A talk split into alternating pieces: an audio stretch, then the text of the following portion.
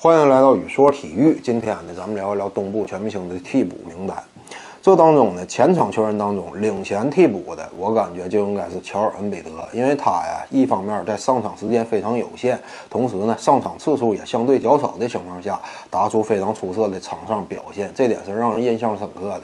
虽然说有些人可能会有这种疑问，呃，毕竟球人战绩不行吧？这个遥想当初，凯文乐福带领森林狼这个独自带队那会儿，那森林狼战绩也不行，但是乐福呢表现非常出色，尤其是篮板球这块的数据让人印象深刻。但最终在教练的评选当中呢，也是非常遗憾的落选了当年全明星，最终还是靠斯特恩点名才把他提拔上位。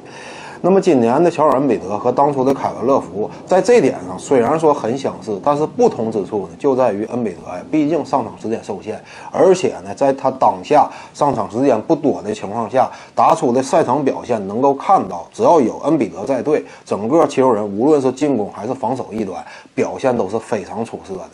所以呢，如果说恩比德本赛季他是完全健康的一种状态，出场次数非常多，同时上场时间也不受限，带领球人打出当下战绩的话，那么他将会遗憾的错失首发。但是情况并不是这样，所以呢，我感觉恩比德呀非常有希望成为首发球员。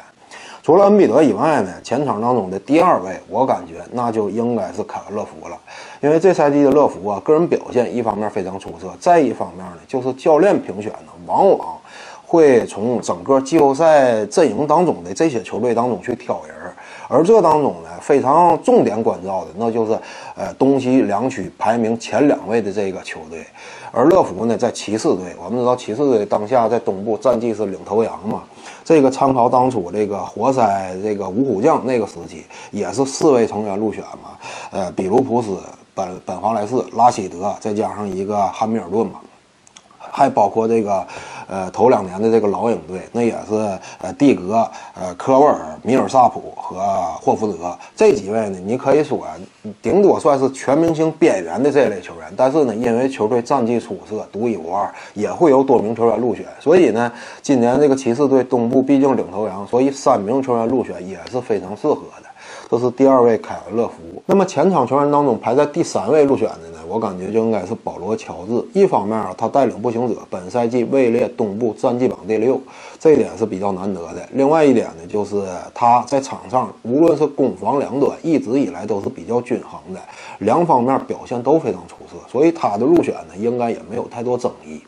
另外呢，咱们再说一下这个东部的后场替补。后场替补当中领衔出场的就是伊赛亚·托马斯。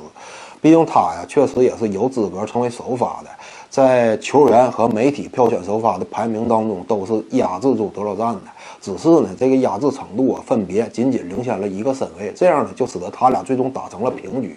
平局呢，在球迷的票选排行当中，他以这个劣势最终遗憾落败。但是在替补球员当中，他是稳稳位居第一的。除了他以外呢，我感觉联袂的这个出任首发位置的就是凯尔沃瑞了。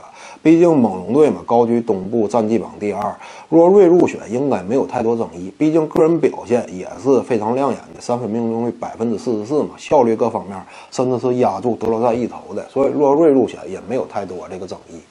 那么这个替补五位球员，按照各自位置划分，我们已经排完了，最后最后剩下两位不分球员位置的这样一种这个评选会是谁呢？我们参考以往啊，基本上这两位球员是没有过多的位置限制的，就不会说均分前场一个后场一个，基本上就是谁的表现好，谁更加出色，谁就能够入选。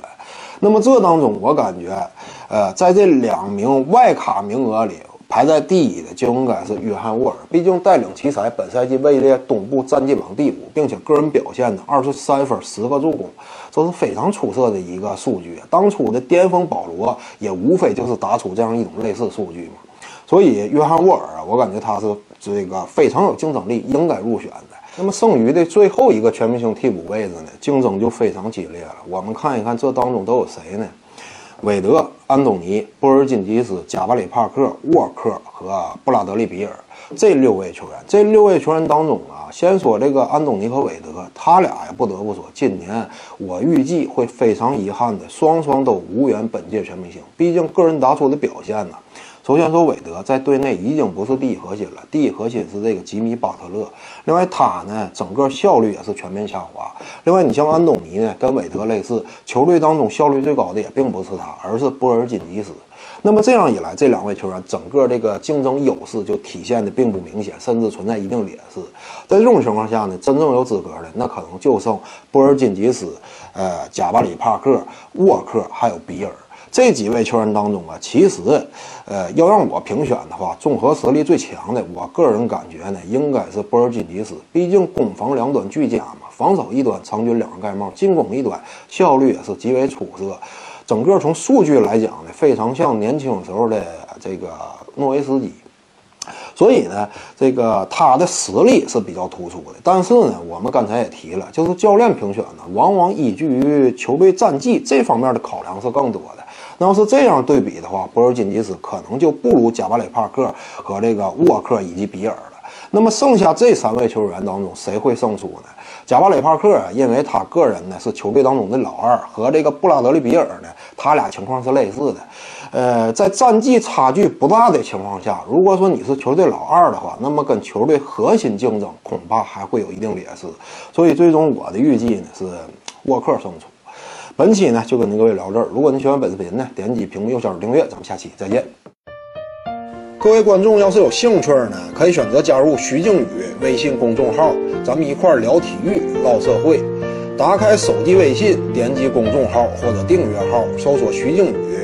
你要是习惯扫二维码呢，效果也一样。扫到之后点击关注。总览体育，独到见解就是语说体育，谈讲评说无愧于心就是静语漫谈。每天一条语音推送，欢迎各位光临指导。